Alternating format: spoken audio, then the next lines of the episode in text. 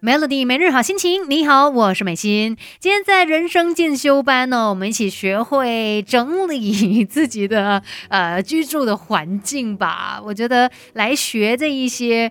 整理的妙招啊，其实对我们来说是有很大的影响。除了就是家里变得整洁干净，看了很舒服之外呢，其实你整个人内心也会感觉到，呃，相当不错的哦。尤其像如果你真的每次看到自己家里面很乱，就觉得哇好烦哦，不想看它，以为眼不见为净嘛，但眼不见不会真的让它变干净哦，只会有可能让它越来越乱。那如果想要整理的话呢，今天分享这个叫做。五件是整理法其实还蛮 straight to the point，然后也不难做到的哦。那简单来说呢，就是如果你想要整理家里面居住的这个空间，你只需要整理五样东西就好了，就包括垃圾、碗盘。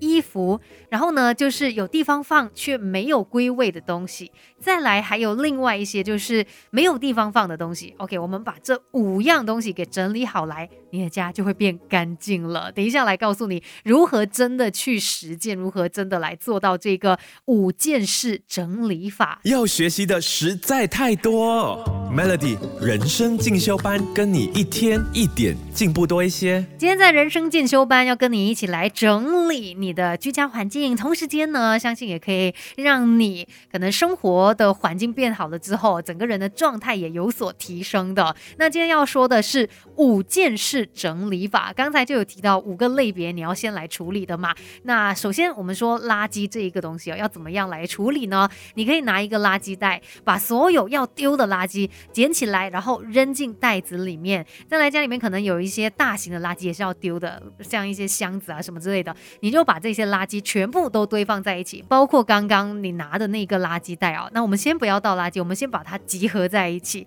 接下来呢，就要去收集家里面的这些碗盘，你是不是有可能吃的放在哪里的碗盘啊？等等啊，反正呢，我们就收集这一些碗盘，把它们都放在水槽里面啊，或者是这个琉璃台上面。我们也先不用洗碗，就是先把他们集结起来。那再来呢，就是拿一个洗衣篮，把所有哎穿了可能需要洗的衣服啊、鞋子啊都捡起来放。进洗衣篮里面，然后呢，我们可以把这个洗衣篮放在一个角落啊。你要放在刚才的那个垃圾的旁边也可以啦。我们也先不用去洗衣服，再来你就要去找出家里面可能呃像。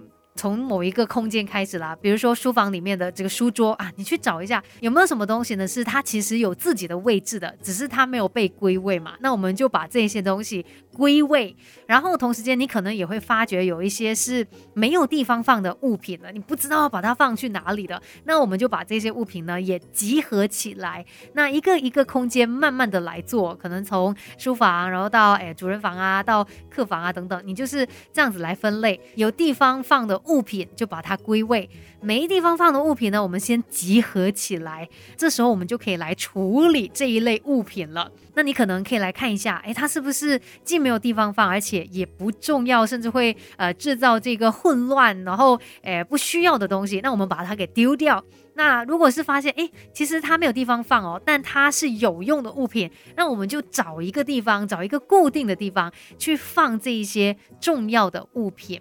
那同时间，刚才处理的垃圾丢进垃圾桶啦，然后衣服呢就啊拿去洗啦，还有这个碗碟也是可以洗一洗的。你发现这样子一个步骤一个步骤慢慢的来做，哎，其实家里面就变整洁了。不要小看这个五件事整理法啊，其实蛮有用的。等一下再跟你聊更多，Melody。要学习的实在太多，Melody 人生进修班，跟你一天一点进步多一些。那接下来呢，继续在人生进修班聊最后的这一个重点啦。因为今天跟大家分享到五件事整理法嘛，可能你会觉得说，哎。这样子做真的有效吗？真的就可以帮我整理好我的家里面吗？是真的有效的，因为你透过这样一件事情一件事情慢慢的来做呢，它就会让你的大脑知道，哎，他要找的东西是什么，而不会是看到一片混乱，然后就感到瘫痪，然后就不知道怎么样做了。当你知道，OK，现在我要处理的是垃圾，你就会去找，哦，垃圾在哪里？垃圾在哪里？然后现在我要处理的是啊衣物啊还是碗碟，你都会去找到这些地方哦，然后。再来呢，因为你有分了项目嘛，你做完了一项，好像你先处理完了垃圾，其实你的大脑里面哦会有那个多巴胺的奖励，会觉得说，哎，你看我其中一个部分我做好了耶。那完成了这一项之后呢，又再继续的